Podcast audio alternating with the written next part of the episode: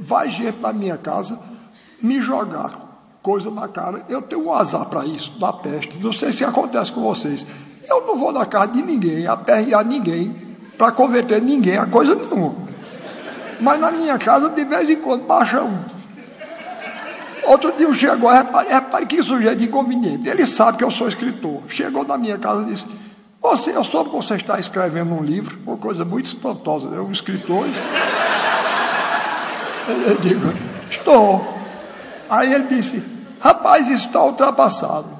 Eu digo: Ultrapassado por quê? Ele disse: Porque o computador agora. Eu digo: Olha, pode estar ultrapassado, mas enquanto existir gente como eu, eu gosto de ler e gosto de ler livro. E eu só gosto de ler deitado. E eu não vou ficar embolando com o computador na cama, não, porque não dá. É muito inconveniente. Não é verdade?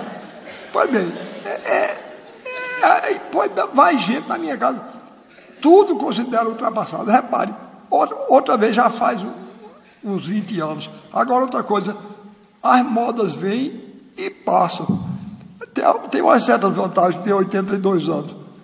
Porque há uns 10 anos atrás, ou 20, vinha gente me jogar na cara um pensador canadense, que eu não aguentava mais nem ouvir mais falar no nome. Um tal de McLuhan. Marshall McLuhan. Eu já acho antipático o nome. Chegou lá.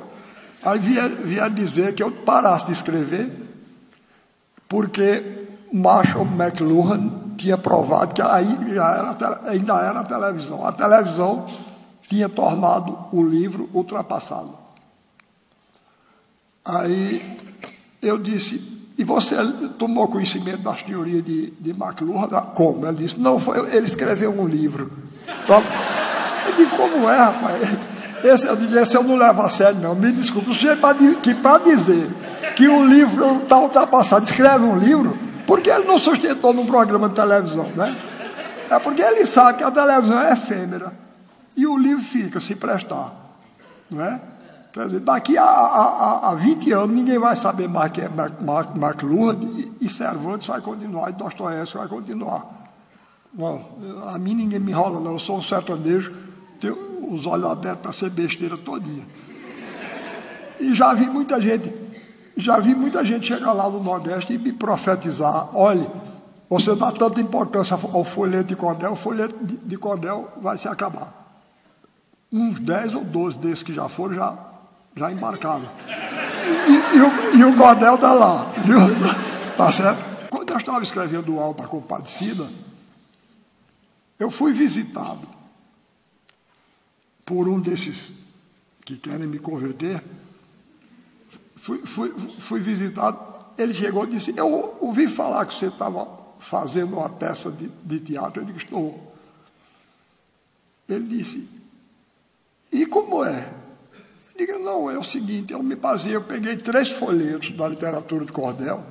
O primeiro chamado O Enterro do Cachorro. O segundo, O Cavalo que Defecava Dinheiro e o terceiro, é, o castigo da soberba. E me baseei neles para fazer uma peça. Ele disse: e a ação se passa onde? Eu disse: no sertão da Paraíba. Ele disse: tem seca? Eu disse: tem. Tem cangaceiro? Eu disse: tem. Ele disse: rapaz, ninguém aguenta mais isso, não. Eu disse: tá azar meu, né? Ele não, se não aguentar, eu, eu, é um assunto que está me interessando, é esse aí. Eu faço uma peça. Ele expôs eu. E disse como é o nome dos personagens principais. Eu disse Chicó e João Grilo. Ele disse, como é que vão traduzir isso? Eu disse, eu sei lá, rapaz. Não é. Eu olha, eu sou, eu sou escritor brasileiro, eu escrevo para o meu país, para o meu povo. Se os outros gostarem, eu acho ótimo. Mas eu escrevo para o meu ele disse, pois eu só coloco o nome, ele era dramaturgo também. Eu só coloco o nome nos meus personagens que possa se, se traduzir. Eu gosto muito do nome Martim, porque pode ser, na França pode ser Martin, e nos Estados Unidos, Martin. Coitado, rapaz, com essa preocupação, nunca, nunca ligaram para ele, nunca lhe traduziram. Eu nunca, ele podia ter botado o nome que ele quisesse, que ele não traduziu de jeito nenhum. E, e não é aqui traduzido. Na, na, na, França, João Grilo chama-se Jean Griot. E, e, nos Estados Unidos, John Cricket. Horrível. Eu, eu acho péssimo.